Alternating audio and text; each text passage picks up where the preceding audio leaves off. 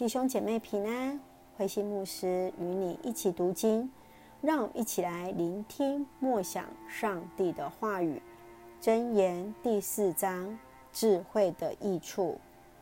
第一节，众子啊，要听父亲的教训，留心得知聪明，因我所给你们的是好教训，不可离弃我的法则。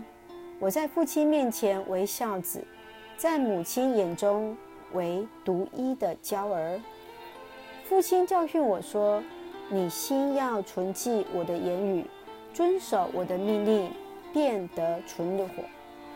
要得智慧，要得聪明，不可忘记，也不可偏离我口中的言语，不可离弃智慧，智慧就护卫你。要爱他，他就保守你。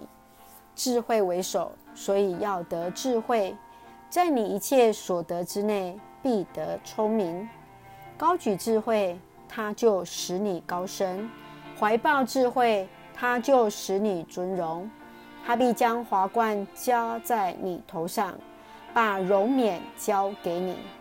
我儿，你要听受我的言语，就必延年益寿。我已指教你走智慧的道，引导你行正直的路。你行走。脚步必不致狭窄，你奔跑也不致跌倒。要持守训诲，不可放松，必当谨守，因为它是你的生命。不可行恶人的路，不要走坏人的道，要躲避，不可经过，要转身而去。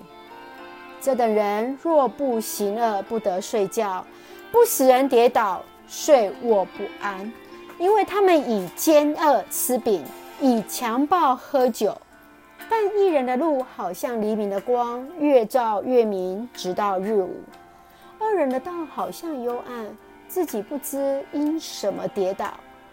我儿，要留心听我的言辞，侧耳听我的话语，都不可离你的眼目，要存记在你心中，因为得着它，就得了生命。又得了医全体的良药。你要保守你心，胜过保守一切，因为一生的果效是由心发出。你要除掉邪僻的口，弃绝乖谬的嘴。你的眼目要向前正看，你的眼睛当向前直观，要修平你脚下的路，坚定你一切的道路。不可偏向左右，要使你的脚离开邪恶。弟兄姐妹平安。今天在我们所读的这段经文当中，告诉我们智慧的益处。作者正如同大家长般的提醒孩子们当如何生活，善用智慧，丰富生命，得着尊荣。有智慧的人通往生命的道路。以诚实正直走在正确的路上。我们来看，从一开始，作者如何提醒孩子们：当选择智慧正直的路，就必得着生命。智慧就像是一个永恒的资产，可以为生命创造出意义和价值。莎士比亚曾说：“智慧是命运的征服者。”试想。智慧为你带来了什么样的价值呢？其实我们继续再看到，正直是一种智慧，表现正直却是需要决心的。选择正确的道路上必须坚持，而且是以诚实为基础。你个人认为坚持正直，它的困难点在哪里呢？我们如何去持守正直的智慧？继续，我们看到在这一章当中非常有名的经文，就是在第四章二十三节：“你要保守你心，胜过保守一切，因为一生的果效是由心发出的。”是的，保守我们的心的正直，最具体的方式就是离开恶，让我们的行事正正直而公义，从内在到外在的行为。